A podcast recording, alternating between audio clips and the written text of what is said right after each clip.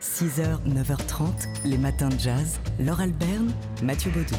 Hier, dans les lundis du Duc, en direct depuis le Duc des Lombards sur TSF Jazz entre 18h et 19h, c'était plein feu sur le chorégraphe américain Bob Fosse. Et à, l'occasion de deux actualités hein, qui concernent Bob Fosse. Euh, D'abord, euh, les dernières représentations parisiennes à Mogador de Chicago, l'un de ses spectacles les plus connus, mais aussi les 50 ans de son premier film Sweet Charity avec Shirley MacLaine et présenté au Festival de Cannes en mai 1969. Parmi les, les invités des lundis du Duc hier soir, au micro de Laurent Sapir et de Sébastien Vidal, il y avait le critique cinéma de Télérama Pierre Murat.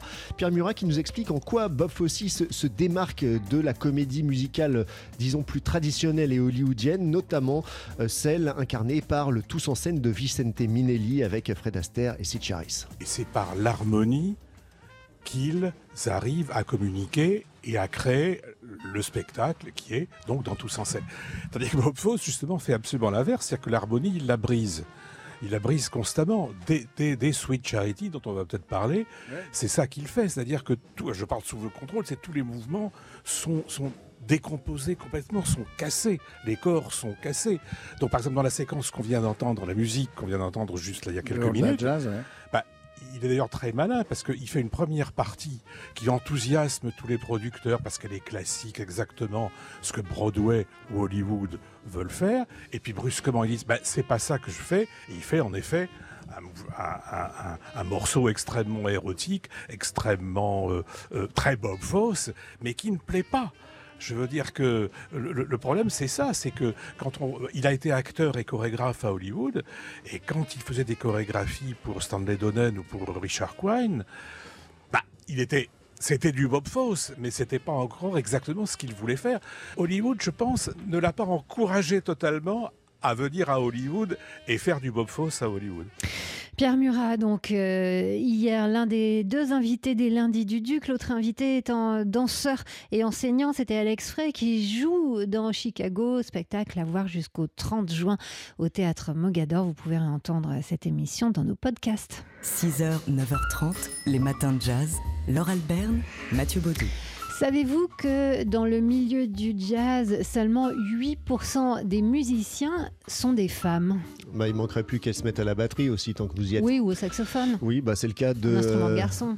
Dan Passeo et de, et de Sophie Alour qui s'expriment sur ce sujet, la, la revanche des jazzwomen. C'est le titre de cette euh, émission diffusée sur le média vendredi euh, dernier. Euh, donc la place des femmes dans le jazz, c'est ce sujet épineux et dont on parle d'ailleurs assez souvent hein, dans ces matins de jazz que Sophie Alour et Anne Passeo euh, ont, abordé, euh, notamment euh, Sophie Alour qui, revient sur ses, débuts difficiles hein, dans le milieu du jazz. Maintenant, quand je reviens personnellement sur mon parcours, la façon dont, je suis rentrée dans ce milieu progressivement, je m'aperçois aujourd'hui de la difficulté qu'il y avait à descendre dans un club de jazz quand on a 18 ans, à être la seule femme euh, musicienne, parce que c'était le cas à ce moment-là, et à monter sur scène. C'est encore autre chose. C'est-à-dire que c'est absolument pas comparable à un homme. Le regard qu'on pose sur une femme n'est pas celui qu'on pose sur un homme. Et quand on est, a fortiori, sur une scène, Sauter le pas, ouais, je pense que c'est difficile. Aujourd'hui, ça peut-être, c'est peut-être différent. Je pense qu'il y a plus de femmes dans les jams à l'époque. Il n'y avait pas une seule femme. Donc forcément, qu'on s'exposait à un regard, à une adversité, c'est pas une hostilité l'adversité. Et je pense que ça explique les parcours. Moi, ça explique en tout cas. Je me suis forgée très tôt une âme de leader parce que finalement, j'avais pas le choix. Voilà, Sophie Alour qui s'exprime avec beaucoup d'intelligence et de sensibilité sur, euh, sur ce sujet. En effet, vous le disiez, Mathieu, c'est épineux. À chaque fois qu'il y a un palmarès et qu'on voit sortir euh, que des noms d'hommes, on est toujours un peu en colère et en même temps, c'est vrai qu'il y a très peu de femmes dans le jazz. Il faut que ça change. Euh, Peut-être qu'en regardant donc cette émission qui est disponible sur YouTube, hein, euh, donc émission proposée par le média, par le Irving Magie, avec les musiciennes Sophie Alour qu'on entendait euh, et euh, la batteuse Anne Passeo sous le titre La revanche des jazz women. Entre parenthèses, le titre est pas super bien choisi parce qu'elles n'ont rien de revanchard dans leur discours. 6h, 9h30, les matins de jazz. Laure Alberne, Mathieu Baudou. Qu'est-ce que la créativité bah, si. Qu'est-ce que la créativité? Qu'est-ce qui fait de nous des créateurs? Pourquoi? Enfin bref, euh, qu'est-ce qui nous rend plus humains? Euh, Ce sont les questions qu'on se pose dans un documentaire à voir en ce moment sur Netflix qui s'intitule The Creative Et Brain. Réalisé par Jennifer Beamish et Toby Trackman, il suit le neuroscientifique. Ce film euh, et auteur de le docteur David Eagleman euh, dans son exploration des effets de la créativité sur le, sur le cerveau, avec une série d'entretiens euh, de personnalités comme par exemple le co-créateur de Game of Thrones, dont entre parenthèses l'ultime épisode a été diffusé dimanche soir. Euh, il y a aussi Nick Cave qui est interrogé, ou encore, et là ça nous intéresse de plus près, le musicien de jazz Robert Glasper, le pianiste. all those things that were around were Toutes ces choses euh, ont été infiltrées par le jazz. Le jazz n'a pas été créé par combustion spontanée. Le jazz, c'est la réflexion du temps. La tradition du jazz est qu'il change toujours.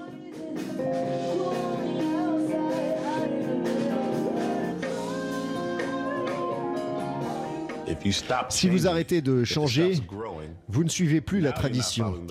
Il change sans cesse. Et si les gens de la génération précédente te disent tu ne peux pas faire ça, alors ça veut dire que tu es sur la bonne voie.